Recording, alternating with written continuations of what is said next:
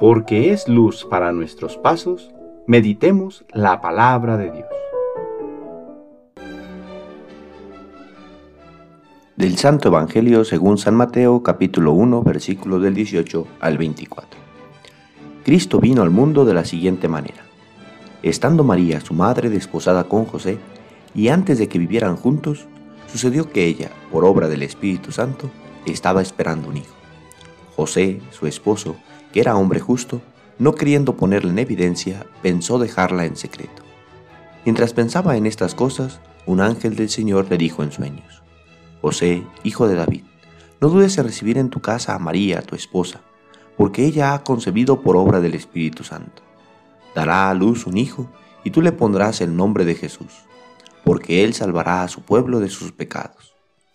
Todo esto sucedió para que se cumpliera lo que había dicho el Señor por boca del profeta Isaías. He aquí que la Virgen concebirá y dará a luz un hijo, a quien pondrán el nombre de Manuel, que quiere decir Dios con nosotros.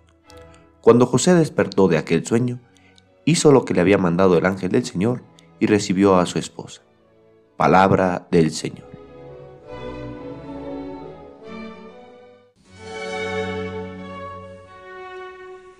Hoy, 18 de diciembre, celebramos las ferias mayores del Adviento. Oh Adonai, oh Señor poderoso. El día de hoy el Evangelio de San Mateo resalta especialmente la figura de San José, que participó en el plan de salvación de una manera muy especial.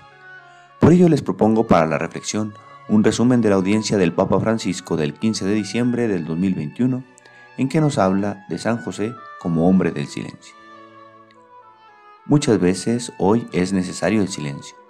Es importante pensar en el silencio en esta época en la que parece no tenga tanto valor.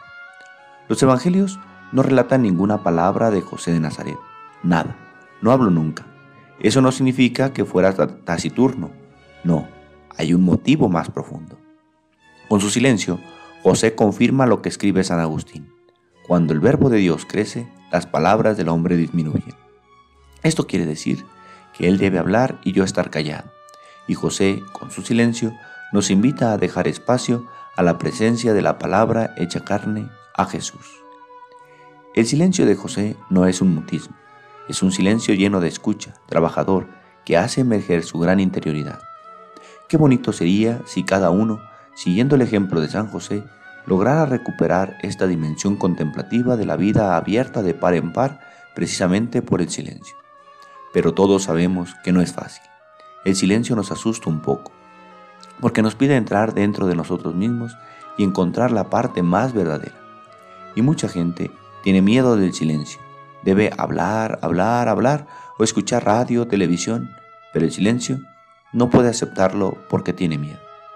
Aprendamos de San José a cultivar espacios de silencio, en los que pueda emerger otra palabra, es decir, Jesús, la palabra, la del Espíritu Santo que habita en nosotros, que lleva a Jesús. No es fácil reconocer esta voz, confusa a menudo con los miles de voces de preocupaciones, tentaciones, deseos, esperanzas que albergamos. Pero sin este entrenamiento que viene precisamente de la práctica del silencio, puede enfermarse también nuestra habla. San José logró descubrir lo que le pedía a Dios porque supo guardar silencio. Si queremos descubrir lo que nos pide Dios realizar en la historia, también debemos aprender a estar en silencio como lo hacía José.